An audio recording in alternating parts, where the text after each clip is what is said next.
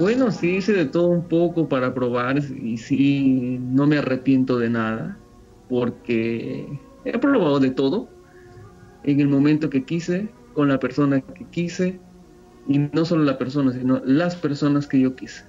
Si tendría que enumerarlas, pues me quedaría corto, ¿no? Lo que me quedaría por probar sería quizás hacerlo en un avión, porque si tú me preguntas dónde lo pude haber hecho, te puedo contestar en un ascensor, en un baño público, en una cabina de internet, en un hotel, eh, en una cochera, en la vía pública también lo hice alguna vez. Eh, no sé, lo único que no lo hice fue en un avión. Pero bueno, helicóptero también creo que no lo hice, pero bueno. Son cosas extremas, creo, ¿no? Pero lo demás, yo creo que sí.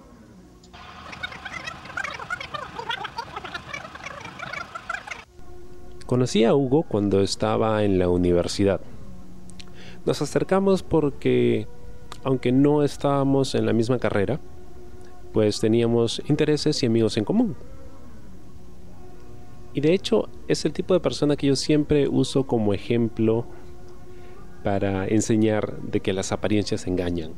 Porque cuando uno lo veía, puede ser este chico bastante delgado, ¿no? Flaquito y con, cara de niño, ¿no? Que aparentaba ser un mocoso de colegio, pero en realidad creo que era uno o dos años mayor que yo. Y que pues eh, tenía una vida secreta bastante, bastante intensa. de la que nos enteramos un día sin querer. De pronto, alguien había estado enviando correos electrónicos a profesores y a compañeros de la universidad hablando de quién era el verdadero Hugo. A partir de ese momento, ese ya no iba a ser su nombre, para nosotros se convertiría en Daniel el Travieso. Luego de muchos años eh, tuve la oportunidad de conversar nuevamente con él, recordar un poco aquellas épocas y conocer no solo qué pasó en, ese episodio en particular de su vida, sino también de todas esas cosas que de pronto empezamos a especular que supuestamente habría hecho o conocería y que resultó mucho más em, diverso y puede que hasta extremo de lo que habría imaginado. Esta es la historia de Daniel el Travieso.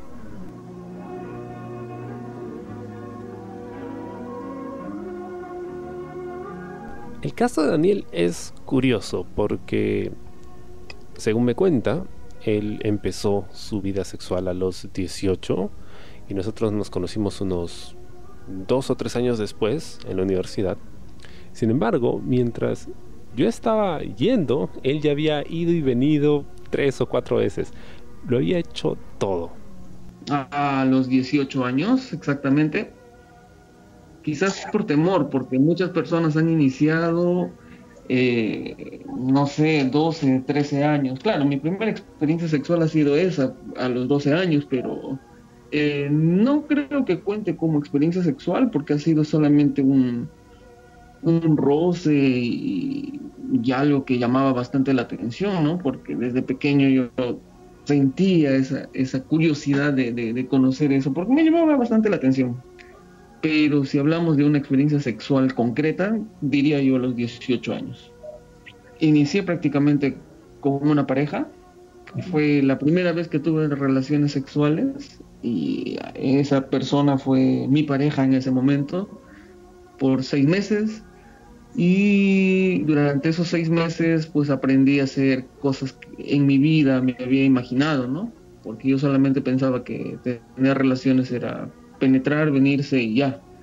Pero aprendí muchas cosas, como por ejemplo hacerla en clubs nocturnos, eh, discotecas, eh, me animé a hacerlo en un taxi, cosas por el estilo, ¿no? Entonces ya la cosa era de experimentar, de seguir con el juego, a ver hasta dónde llegamos.